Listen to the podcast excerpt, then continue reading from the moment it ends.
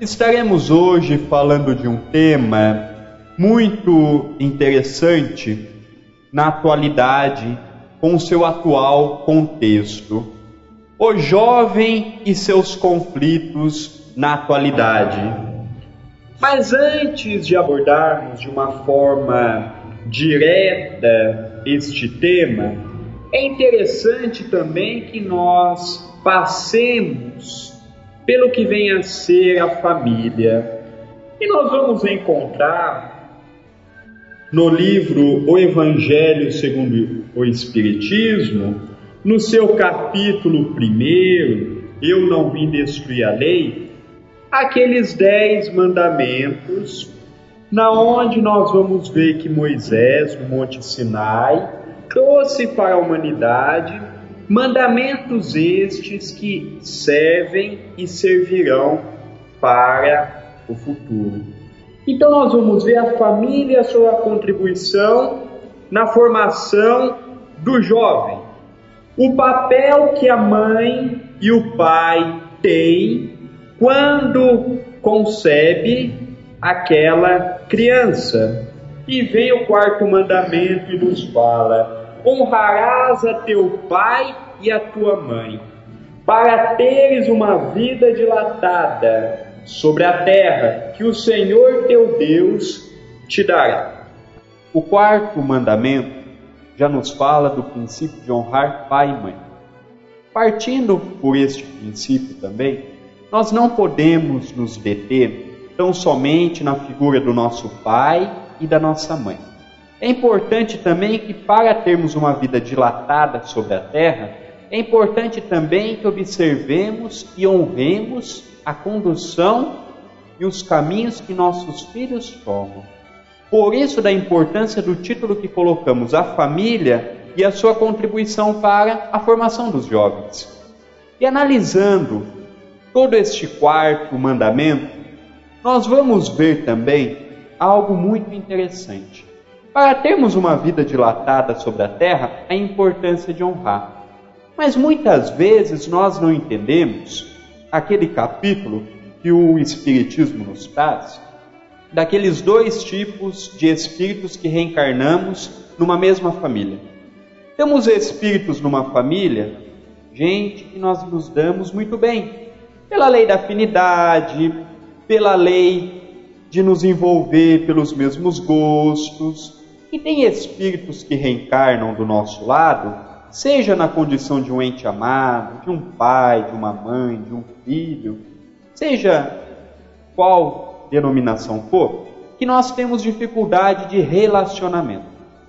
Por que será que com alguns espíritos nós nos damos muito bem e com alguns outros nós nos damos de uma forma muito difícil, muito sofrida?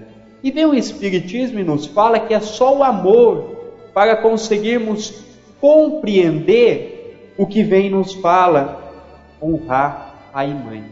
Porque quando eu aprendo a respeitá-los como eles são, eu também vou aprender a respeitar os meus filhos. E com isto, terei uma base sólida para partir a sua educação. A importância dos pais na formação religiosa dos seus filhos. Nós fomos procurar em Chico Xavier uma frase na onde nós poderíamos encontrar algo, principalmente de Emmanuel, seu benfeitor, que pudesse nos falar a importância da religião, a importância do incentivo dos pais na formação religiosa do filho. Porque os pais, nós temos que entender que os pais, quando está para conduzir um filho, nós poderíamos dizer que tem alguns aspectos que compete única e exclusivamente aos pais. E um desses pontos é a religião.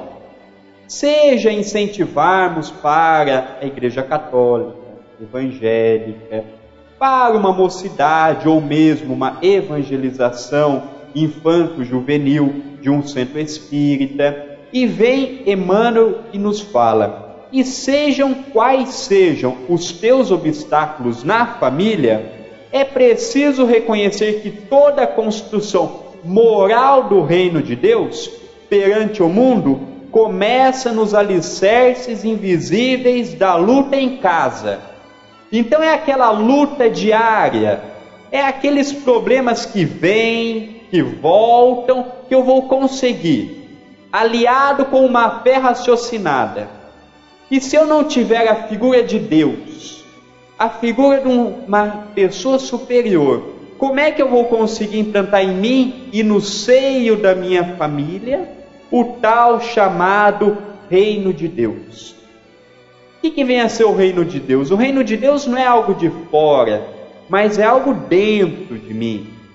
É aquela paz inabalável, é aquela fé, é aquele acreditar. Agora, se eu não tenho uma base sólida em Deus, se eu não acredito numa crença religiosa, como eu poderei passar uma herança religiosa para o meu filho se eu mesmo não tenho? E hoje nós estamos encontrando dados que nos deixam de fato assustados. Hoje em dia você chega numa sala, por exemplo, de quarto ano primário, com 40 alunos e pergunta quem sabe a oração do Pai Nosso, se levantar a mão cinco, é muito. É muito. Então nós não podemos esquecer que a lição de casa de colocarmos naquelas crianças, naqueles jovens, a ideia de um Deus, a ideia do acreditar, compete primeiramente ao incentivo dos pais para que daí, alicerçado e convicto numa fé religiosa, numa crença religiosa, aquele espírito consiga se desenvolver para o campo da sua crença. Agora, nós os espíritas, nós temos um péssimo defeito que é por acharmos que nós temos o nosso livre-arbítrio, e por nós sermos reencarnacionistas e por várias outras argumentações, nós deixamos e usamos a célebre frase do seguinte: o meu filho não quer ir agora, deixa que com o tempo ele faça a sua opção religiosa. Se os pais não incentivar os filhos enquanto é criança, não vai ser muitas vezes na adolescência que ele vai escolher o caminho da religião. Por quê? Porque ele vai se deparar com um mundo que oferece muitas coisas prazerosas para o espírito e ele vai se deparar com a religião. E nós ainda sabemos que nós somos imperfeitos. Estamos num mundo de provas e expiações, um mundo na onde o bem ainda não tem uma ascensão sobre o mal, e com certeza o clube, as festas, os churrascos, vai cativar muito mais do que eu ouvir falar de Deus. Por isso, da importância de desde pequeno já incentivarmos, orientarmos, para que este espírito possa crescer com uma convicção de um Deus, de uma criatura superior, na onde através desta crença teremos a chamada fé. E nós vamos ver também, no mesmo Evangelho, uma outra narrativa muito interessante. Porque muitas vezes os pais julgam: olha, eu não consigo isso, eu não consigo aquilo. E nós vamos ver por esta passagem, narrada por Lucas, no capítulo 6 de seu Evangelho, nos versículos de 43 a 45, um dado muito interessante. Por que não há boa árvore que não dê mau fruto, nem má árvore que dê bom fruto, porque cada árvore se conhece pelo seu fruto, pois se colhem figos dos espinheiros, nem se colhem uva dos abrolhos. O homem bom do bom tesouro de seu coração tira o bem, porque da abundância do seu coração fala a boca. Então, muitas vezes, nós temos que começar a ir notando que as nossas ações refletem o que nós somos. Então, se muitas vezes eu não consigo passar para o meu filho algo, é porque nós também não temos. Nós só podemos dar e ensinar para o próximo o que nós temos. E lembramos de uma frase que hoje em dia se usa muito: Eu vou dar para o meu filho o que eu nunca tive. Mas esquecem de falar também, além de eu dar o que eu não tive, eu também vou dar o que eu tive, que é a educação. Então hoje em dia nós estamos vendo uma juventude, não vamos afirmar perdida, mas vamos afirmar uma juventude comprometida. E um desses fatos é a forma com que conduzem os pais aos filhos. Então antigamente era tudo muito severo, hoje é tudo muito lícito. O que antes não era permitido, hoje já se tornou normal. Então, por não haver esta estrutura familiar, e quando nós falamos de estrutura familiar, seja em qual classe social for, tanto os mais humildes, quanto mesmo os que são afortunados. Vira e mexe, nós assistimos na TV e ficamos escandalizados com aquelas famílias que têm posses, tudo, e filhos vão formando quadrilhas para roubar, para espancar. Então cai por terra toda aquela argumentação de que uma família estruturada é uma família que tem posse, não. Uma família estruturada é na onde o filho consegue tirar do pai e da mãe alguns itens básicos, como por exemplo, exemplo. O pai e a mãe muitas vezes têm que dar o exemplo. Então não se verifica isso nos dias atuais. E se aquele espírito já tem as tendências para isto ou para aquilo, fatalmente vai se agravando. Por quê? Porque não vê uma postura do pai, uma postura da mãe, um diálogo. Não existe diálogo hoje em dia nas famílias. Acabou-se. Hoje em dia o pai e a mãe ficam sabendo das ações do filho sempre pelo próximo. Por quê? Porque não se tem mais aquela conversa. Hoje tudo é muito rápido. Então o pai já acorda cedo junto com a mãe, cada um vai para um canto para trabalhar. O filho vai para a escola, quando volta, almoça muitas vezes com os funcionários da casa, ou mesmo sozinho, e vai crescendo com aquela ausência materna e paterna na onde ninguém substitui, nem avó, nem avô, nem colega, nem ninguém. Então muitas vezes vai se substituindo esta falta afetiva pelo que o mundo nos dá. Então, a nossa boca fala o que está cheio o nosso coração. Então, muitas vezes, por nós termos tido uma ausência dos nossos pais ontem, nós deixamos refletir no hoje, mas nós nos esquecemos que ontem tudo era proibido as drogas era mais calmo. Existia, mas não com tanto alarde quanto hoje. Os filhos respeitavam mais os pais. Então hoje em dia, os pais de hoje estão sendo os mesmos pais de ontem. Aquela falta de falar também de sentimento, de conversar sobre assuntos sérios, como por exemplo a sexualidade e alguns outros temas, que pertencem aos pais. Muitas vezes, hoje em dia, os pais estão esquecendo do compromisso que tem para com o filho e acha que é a escola que tem que falar sobre o sexo, sobre droga e por aí afora. Não! Esses temas primários e primordiais têm que ser tratados pelos pais, primeiramente, para que na escola ele possa ter uma visão muitas vezes científica, uma ideia muitas vezes mais profunda mas são temas na onde tem que ser tratado pelos pais. Então nós poderíamos aqui afirmar que os pais eles têm que parar de ser pais e serem amigos, companheiros. O que está acontecendo? Como é que você está? Para que possa se reaver uma afinidade entre pais e filhos. Esta frase também de Chico Xavier reflete muito as famílias problemas de ontem na onde muitas vezes nós julgamos o porquê que a nossa família é isso ou é aquilo. Ontem de lá seremos alma sensível, de pais afetuosos e devotados, sangrando-lhes o espírito e apunhaladas de ingratidão.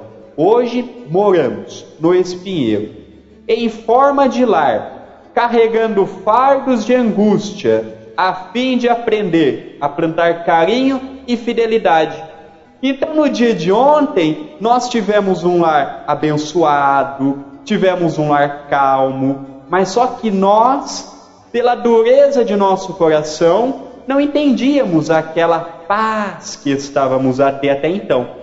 Então não sabíamos aproveitar o momento. E dilaceramos muitas amizades, muita confiança por esse perdido, e hoje, através da reencarnação, eu reencarno com esses mesmos espíritos que ontem muitas vezes eu compus um lar, mas que eu perdi a confiança deles. E hoje eu vivo num lar de tormentas. E muitas pessoas não entendem o porquê que o lar é cheio de problema, o porquê que o lar é cheio de conflito. Só o espiritismo mesmo para explicar. Porque já dizia Leon Denis, o espiritismo não é a religião do futuro, mas é o futuro das religiões. Então, através da reencarnação, vem a responder muitos questionamentos que até então ontem nós não tínhamos compreensão. Então, no ontem, nós não soubemos aproveitar uma oportunidade maravilhosa. E como eu sei que tudo que eu planto eu vou colher, que toda ação tem uma reação, hoje eu estou tendo a reação de algo que ontem eu mesmo plantei. E por não compreendermos a lei da reencarnação ainda, porque a porcentagem de espíritas é mínima, nós nos revoltamos para com Deus. Eu tenho filho problema, eu tenho uma companheira difícil, eu tenho esse difícil, aquele. Muitas vezes o problema não é o outro, muitas vezes o problema somos nós.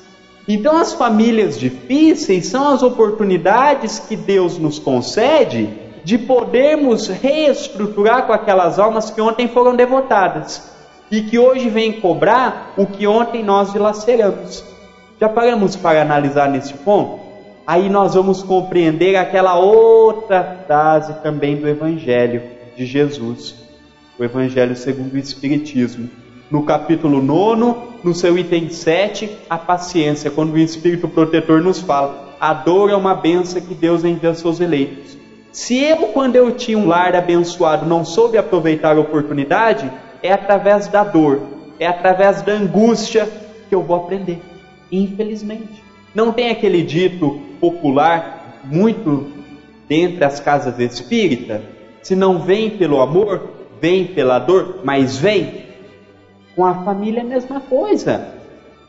Então, se nós não aproveitarmos essa oportunidade, nós vamos vir amanhã de novo, depois de novo. Por quê? Porque a nossa finalidade não é termos ranço com nenhuma pessoa, não é termos dificuldade de relacionamento com nenhuma pessoa. E a oportunidade da reencarnação é exatamente a oportunidade da reestrutura. E queremos uma oportunidade melhor do que a família? Então nós vamos ouvindo e aprendendo com estes ensinamentos que vai se entrelaçando com Jesus e até mesmo com as linhas das razões, o seguinte, que a vida ela é algo abençoado. Mas a vida também é algo que ela tem que ser concebido de uma forma mais madura. A vida ela tem que ser vivida de uma forma mais contemplativa. E eu vou conseguir ter esta vida contemplativa quando eu associar a religião. Porque nós vamos encontrar que para um lar ser harmônico, quando logo no começo de um casamento entre uma mulher e um homem, não pode existir tão somente duas pessoas. Tem que existir uma terceira, que é Deus. Deus tem que estar sempre no meio do homem e da mulher. Deus sempre tem que estar na família. Por quê? Porque a visão de Deus é a visão de um pai. E quando eu compreendo que Deus é bom e justo, que só faz cumprir as suas leis, eu vou compreender exatamente o que está aqui. Que hoje eu só estou colhendo o que ontem mesmo eu fiz. Não é nada fora do comum não está nada fora de órbita. Não. Mas tem que se haver essa figura de Deus, até mesmo que possamos legar aos nossos filhos. Nós vamos ver o que não se pode faltar num lar. Primeiramente, o amor. O que vem a ser o amor? O que vem a ser esta palavra amor? Eu amar a meu pai, a minha mãe, a minha esposa, ao meu esposo, ao meu filho, amar. Jesus já nos falava: amai-vos uns aos outros como eu muito vos tenho amado. No outro ensinamento, Jesus nos fala: ame ao próximo como a ti mesmo. O amor é um sentimento que está em todas as religiões cristãs. É um ensinamento que estamos lidando com ele há mais de dois mil anos. Mas só que o amor, ele ainda não faz parte de nossa vida. Nós falamos eu amo, eu amo. Será que nós amamos de verdade? Será que nós deixamos transparecer para o próximo que nós amamos? Porque amar não é tão somente eu falar eu te amo. Amar é demonstrar o sentimento. Então, como é que nós vamos demonstrar esse sentimento do amor? É no momento difícil, a partir do momento que a gente compreende o lado da pessoa, a partir do momento que a gente aceita a pessoa, a partir do momento que nós ajudamos a pessoa, e diga-se de passagem, tanto na época da formação dos nossos pais, com os pais de hoje e tudo mais, nós estamos vendo que é importante nós restituirmos uma frase muito importante: o amor, eu te amo. Muitas vezes nós temos vergonha de falar e demonstrar para o nosso pai, para a nossa mãe, até mesmo para os nossos filhos: eu te amo. Nós temos essa dificuldade.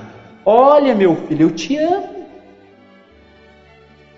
É engraçado, não é?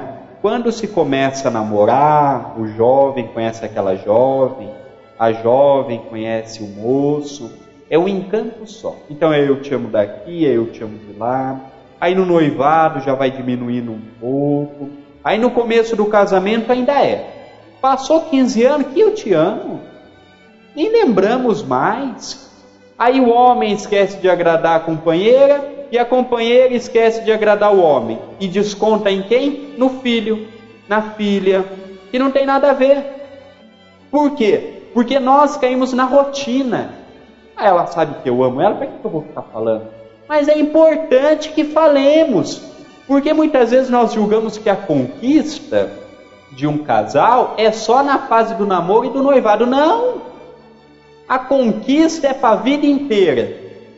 Porque nós vamos viver a vida inteira do lado de uma pessoa e nós nunca iremos conhecer a pessoa profundamente. Olha, eu sei que a pessoa gosta disso e daquilo, mas intimamente não vamos conhecer a pessoa. Então é sempre importante que nós renovemos. Olha, eu amo você. Eu estou contente de estar do teu lado. Cada dia mais me encontro apaixonado por você. Pelos nossos filhos, a mesma coisa. Agora, nós vamos deixando cair na rotina. Ah, vou falar para quê? A pessoa sabe. Falei a vida inteira no namoro e tudo mais, vou ficar falando para quê? Então é importante que falemos e demonstremos respeito. Será que nós respeitamos os nossos filhos? Porque respeitar muitas vezes é compreender. Então tá, então muitas vezes nós temos que aprender a respeitar como ele é, com as suas qualidades, com seus defeitos, da forma que ele é, mas sempre os pais seguindo com a sua obrigação. Seguindo ali numa religião, observando a conduta do filho. Respeitar não é também aceitar as coisas erradas. Não respeitar muitas vezes, por exemplo, ah, o meu filho é contrário a esta opinião, na onde eu sou a favor, por exemplo, é uma coisa. Respeitarmos a sua opinião sexual, por exemplo, não cabe aos pais querer escolher a opção sexual dos filhos, porque isso é do espírito daquela criatura, é do espírito. A mesma coisa respeitarmos a religião. É importante que muitas vezes, às vezes os filhos chegam e falam: Olha, papai, mamãe, eu vejo vocês irem, por exemplo, no centro espírita, eu não me encontro, eu não me realizo a estar. Então tá, meu filho, você gostaria de um dia na igreja católica ver como é que é? Ir na igreja evangélica, mas sem religião você não vai ficar. Mas respeitarmos, darmos esse espaço para aquele espírito poder escolher. Exemplo, como já falamos agora há pouco, os exemplos são muito importantes. Exemplos de caráter. Porque muitas vezes nós queremos cobrar do nosso filho e da nossa filha algo que nem nós temos. Um exemplo disso nós vamos para o vício lícito, o fumo ou a bebida. Olha, meu filho, beber faz mal para a saúde e todo final de semana o pai e a mãe estão tá bebendo. Então muitas vezes nós cobramos daquele espírito algo que nós não damos. Faz-se lembrar aquela história de Mahatma Gandhi, o grande libertador da Índia, sem derramar uma gota de sangue, quando em dias específicos na semana ele atendia a população, que é uma é uma figura de um espírito superior está sempre com o povo, querendo ajudar os outros. E uma mãe chega para Gandhi e questiona: Olha, Gandhi, o médico já pediu para o meu filho parar de comer doce porque está tendo problema de saúde e tudo mais. Você poderia falar com ele, pedir para que ele parasse e tudo mais? Gandhi falou para aquela mulher: Minha filha, venha na semana que vem, nesse mesmo dia, neste mesmo horário, que eu irei atender você. E aquela mulher vinha de longe e voltou para a cidade natal dela, lá na Índia. Aí no dia marcado, na hora marcada, ela volta. Chega de novo, para Gandhi, olha Gandhi, cheguei, voltei novamente, meu filho aqui está comigo, tudo mais. Gandhi ajoelhou, ficou na mesma estatura daquele espírito encarnado, daquela criança, e falou: Meu filho, não coma doce porque você tem esse problema de saúde, foi narrando. Mas aquela mulher não entendeu. Mas Gandhi, você fez eu voltar para minha casa, que é longe daqui. Você fez há uma semana eu voltar para cá de novo, só para falar isto? Aí Gandhi falou: Mas minha irmã, como eu vou poder proibir conversar algo com outra pessoa se há uma semana atrás eu comia doce? Para eu pedir algo para o outro, eu também tenho que fazer. Aí vem o nosso querido Chico e nos fala: ninguém muda o próximo não se mudar a si mesmo. Então muitas vezes nós queremos cobrar dos nossos filhos algo que nem nós temos. E a fidelidade? Nós somos fiéis à nossa companheira, ao companheiro, ao lar, porque muitas vezes nós trocamos essa fidelidade não é só no campo conjugal, é também a fidelidade de sermos amigos dos nossos filhos, como por exemplo, às vezes nós deixamos de estar com eles para estar numa partida de futebol, para estar na casa de amigos. É condenável? Não. Mas nós conseguimos tirar um tempo para os nossos filhos e conseguimos também tirar um tempo para os nossos prazeres? É essencial que nós pensemos nessas coisas. O Espiritismo nos condena a nada, só nos fala, antes de nós termos uma responsabilidade no centro espírita, nosso trabalho, aqui ou ali, nós temos uma responsabilidade com o nosso lar. É importante que nós saibamos. E nós vamos ver também, já estava eu pulando, a fé. Muitas pessoas já acordam de mau humor e muitas vezes os filhos vêm e falam bom dia papai, bom dia mamãe e nós questionamos o que o dia tem de bom. Tem-se um dito que fala da árvore do, do problema. Na onde o pai chegava, ao lado da sua casa estava a árvore dos problemas. Ele chegava cansado, tudo mais, exaustivo, cansado. Chegava em casa, pegava os problemas do trabalho e punha naquela árvore. Chegava em casa, era um homem doce, amável, tudo mais. Chegou na segunda-feira, pegava os, os problemas e ia para o trabalho. Não descontava nos filhos. não faltava com afeto, mas nós ainda não sabemos conciliar. A nossa vida é tão corrida que nós não sabemos mais os problemas. Nós ajuntamos tudo, então no, em casa a gente desconta problema do trabalho, no trabalho a gente desconta problema de casa e vira aquela baderna. Aí nós vamos dando campo também para os nossos amiguinhos espirituais que nos querem atrapalhar e vai botando pilha e vai atormentando. Então é sempre importante o afeto, eu estar junto, eu ser um parceiro, eu ser um amigo. Estes outros dois itens nós vamos narrar como sendo aceitação e compreensão. Quantas são os pais e as mães de hoje? Vamos trabalhar com um tema aqui que é o do homossexualismo Quantos são os pais e as mães que não aceitam a opção sexual dos seus filhos? São muitos. E por não aceitarmos os filhos como ele os é, eles nascem revoltados.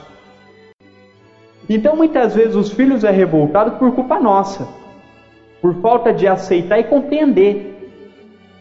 Porque nós queremos sempre mudar os outros, e com os nossos filhos não é diferente.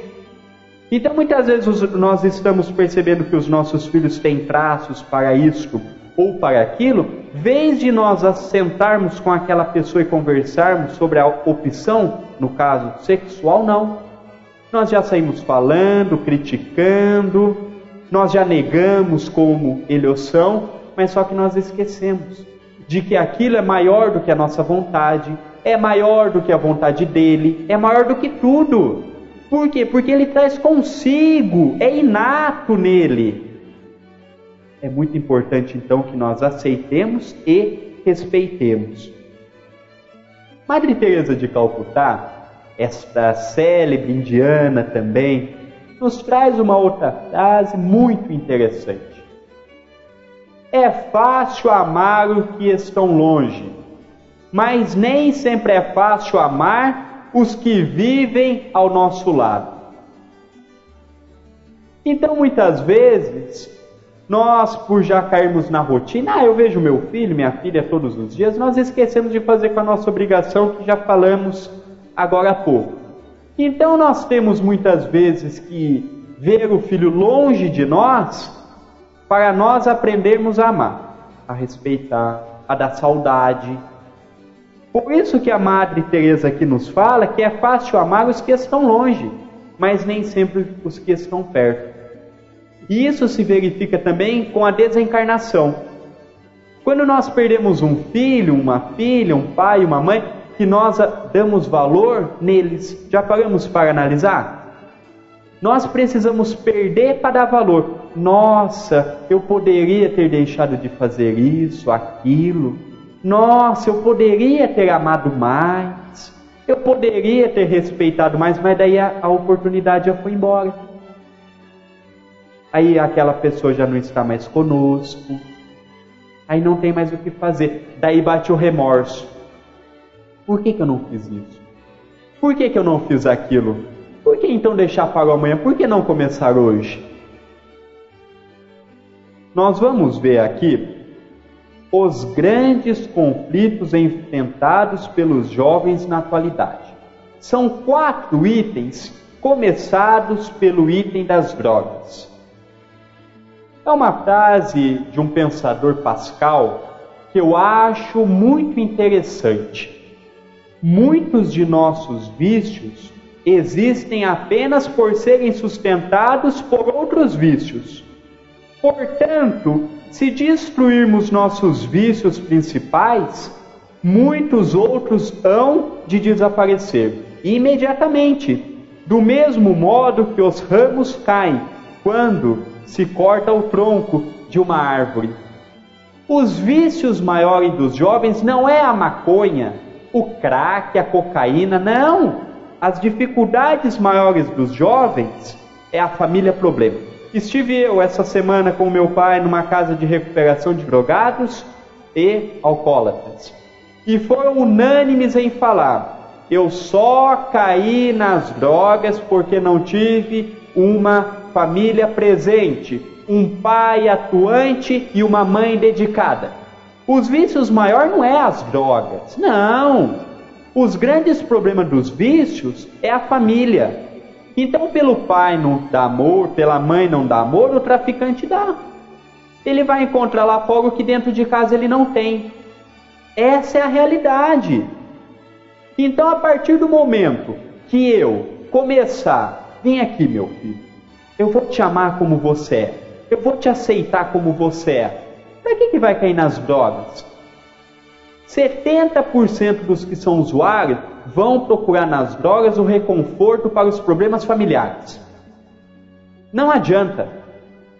Se hoje existe isso, é por causa da família ser desestruturada. O filho chega em casa, é pai brigando com a mãe, é mãe brigando com o pai, desconta nos filhos. Aí os filhos têm que se refugiar em algum lugar e caem nas drogas. Então, quando o problema maior da família se reestruturar, problemas menores, secundários como a droga, irá parar, irá cessar. Por quê? Porque ele terá na, na sua casa tudo o que ele necessita. Sexualidade precoce. Pelo pai e a mãe, a partir daquela criança ter 12, 13 anos, já, entrar, já começar a entrar na adolescência tudo mais, pelo pai e pela mãe, não começar a conversar com o filho sobre o sexo, o que vem a ser o sexo e tudo mais, que tudo tem a idade certa e tudo mais, nós vemos hoje jovens de 12, 13 anos, meninas grávidas, aí existe aquela desestrutura familiar, aí o jovem não assume. E vira aquele rolo todo. Coisa também que poderia ser evitada se o pai e a mãe chegassem para o filho e conversassem sobre isso, mas não. É um assunto muito delicado. Eu não sei como falar. Como que não sabe como falar? Então é importante que nós falemos e conversamos de uma forma aberta. Que tudo tem a idade, que tudo tem o momento. Para que não aconteça o que se verifica nos dias de hoje. Mediunidade infantil na adolescência. A mediunidade é outro assunto também que muitas famílias não compreendem. Por quê? Porque como a sua religião não dá guarnição para compreender, acha que aquela criança muitas vezes é louca, é invenção. Quando fala, papai, mamãe, estou vendo um espírito, estou ouvindo uma voz, aí vem os pais e repreende aquela criança. Paga de bobeira, é coisa da sua cabeça? Não, é de verdade, aquela pessoa está vendo e está ouvindo. Mas só que como nós não temos uma compreensão, uma aceitação, nós achamos que aquela criança está com problema. Aí vem o Espiritismo e nos fala: faça um tratamento, tudo mais, para que momentaneamente aquela mediunidade, o coronário possa ser fechado, para que quando essa pessoa tiver uma idade de saber o que é o certo e o que é errado, possa desenvolver essa mediunidade para o campo do bem. Educação à distância dos pais. Como falamos a palestra inteira. E para arrematarmos este item, nós vamos contar uma história. Uma história que eu sempre ouvi do meu pai narrar em suas palestras que eu acho formidável. Era um pai, um executivo, bem sucedido no seu campo trabalhista, já conseguira várias posses e tudo mais era um homem devotado para o seu trabalho. E, e, o filho sempre querendo a atenção do pai, o filho sempre querendo o pai ausente, via o seu pai ausente na sua vida, mas ele não queria aquilo para ele. E certa feita o seu pai havia chegado do trabalho, e aquela criança muito pequena vai cambaleando até o pai e pergunta: Papai, quanto que você ganha por hora no trabalho. Mas o pai estava muito ocupado, o pai não estava dando muita atenção, achava que era coisa de criança. Ah, meu filho, inventou um valor lá, papai ganha 50 reais por hora de trabalho. Papai, você pode me dar 5 reais? Ah, meu filho, eu não tenho tempo agora para isso. Pai, você não tem vários brinquedos? Você não tem um videogame novo que o papai te deu? Vai brincar. Vai lá cuidar das suas coisinhas, vai ficar no seu quarto. E assim aquela criança foi triste. O pai ficou lendo o jornal, folheou a revista de carro, e o pai bateu um remorso. Poxa, será que é justo eu tratar o meu filho dessa forma? Foi lá no quarto dele, já era noite, perguntou baixinho: Meu filho, você está ainda acordado? Ah, papai, estou sim. Meu filho, antes que eu dê estes cinco reais, eu posso saber para que que é? Ah, meu pai, pode sim. Pegou aquela nota de cinco, foi debaixo da cama, pegou uma caixa de sapato e pôs no colo do pai. O pai não entendeu. Meu filho, o que, que eu vou fazer com essa caixa? Abra, papai. Com estes cinco reais eu consegui juntar um montante de cinquenta. Você poderia me vender uma hora do seu dia? Essa é a realidade das famílias brasileiras. Não temos tempo, não queremos achar o tempo, e os nossos filhos querendo comprar nossa hora. E nós não vendemos, você sabe quem vai vender? Os coleguinhas na escola, os que vendem droga. Por quê? Porque nós não temos tempo. Então ele vai achar quem tem tempo. Esta outra frase deste outro pensador, Edward Everett Halley, um grande pensador, eu acho que esta frase é sublimada. Julgo ela ser uma, da, uma das mais bonitas que eu já ouvi. Sou um só, mas ainda assim sou um. Não posso fazer tudo, mas posso fazer alguma coisa. E por não fazer tudo, não me recusarei a fazer o pouco que posso. Já paramos para analisar na profundidade dessa frase? Eu não vou ser melhor do que ninguém, mas mesmo eu sendo eu, vou superar o que eu sou. Olha que profundidade de mensagem.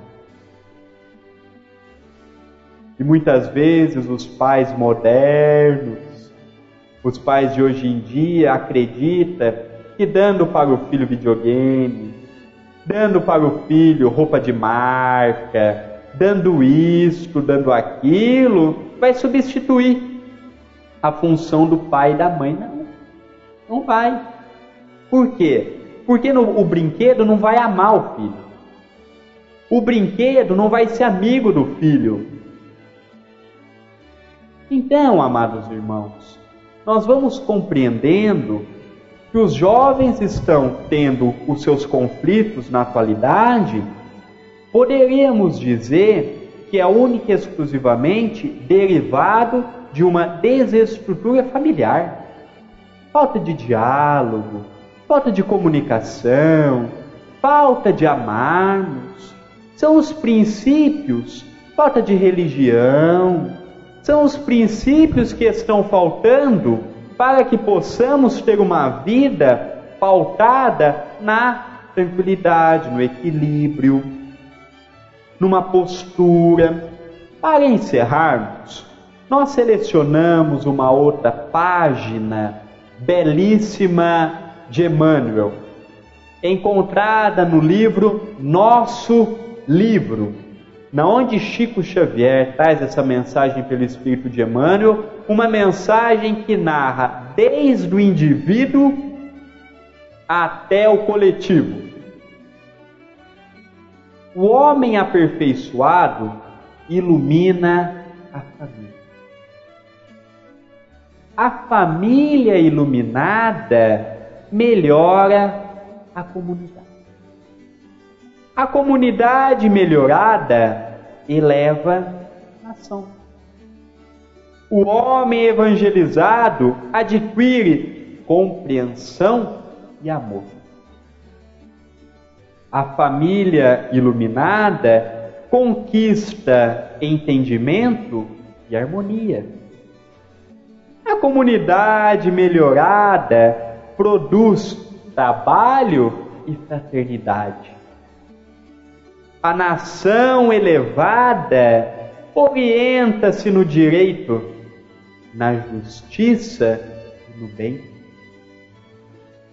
Espiritismo sem Evangelho é fenômeno ou raciocínio? O fenômeno deslumbra, o raciocínio indaga.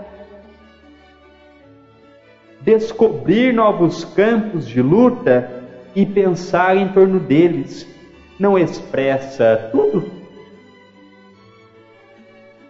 Imprescindível conhecer o próprio destino.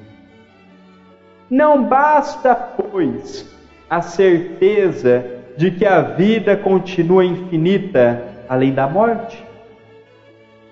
É necessário clarear o caminho. Do Evangelho no lar depende o aprimoramento do homem. Do homem edificado em Jesus Cristo depende a melhoria e a redenção do mundo. Nós vamos analisar por esta página edificante uma única certeza. Tudo começa no indivíduo. Então, se eu quero ser melhor, se eu quero uma família melhor, se eu quero uma comunidade melhor, se eu quero uma nação melhor, se eu quero um mundo melhor, começa por nós. Começa pelo trabalho da reforma íntima, começa pelo trabalho íntimo de ir reformulando, de ir pensando, de ir compreendendo, de juntarmos as peças aqui, as peças ali, para compreendermos que a vida ela é este compêndio de oportunidade é este compêndio de oportunidade, de trabalho, de dedicação. Por isso, amados irmãos, queridas irmãs, estamos vendo aqui muitos pais, muitas mães. Vamos repensar na forma que estamos conduzindo os nossos filhos a forma com que estamos levando adiante a nossa família e nunca nos esquecemos, como já chegara o apóstolo para Jesus e questionara: Mestre, eu poderei encontrar a felicidade aqui na terra? Jesus é muito claro e objetivo quando nos fala: Meu filho, a felicidade ainda não é deste mundo, mas podeis sim encontrar uma felicidade relativa. E a felicidade relativa é aquela felicidade na onde eu vou sempre compreender a pessoa como ela é, aceitando os seus problemas os seus conflitos, até mesmo para que eu possa viver melhor comigo mesmo. Porque muitas vezes nós julgamos e jogamos em nós uma responsabilidade muito grande. E por julgarmos e por jogarmos esta responsabilidade muito grande, nós estamos esquecendo de ir com calma, de irmos ponderando, de não jogarmos tudo em nossos ombros. Calma, vamos agir com Jesus do nosso lado, vamos agir ao lado da espiritualidade amiga. Não sabemos que a vida continua após a morte? Não sabemos que estamos tendo mais uma oportunidade dentre várias que já tivemos? Por que queremos correr tanto, sendo que amanhã poderemos cansar? Aproveitemos a oportunidade, amados irmãos. Oportunidade esta abençoada, oportunidade esta benfazeja. Que Jesus, o nosso amigo, o nosso guia, o nosso modelo, possa estar conosco, nos iluminando e nos incentivando sempre a conseguirmos, de fato, aliarmos Jesus em nossa vida. Que este mesmo Jesus esteja conosco hoje e todo o sempre.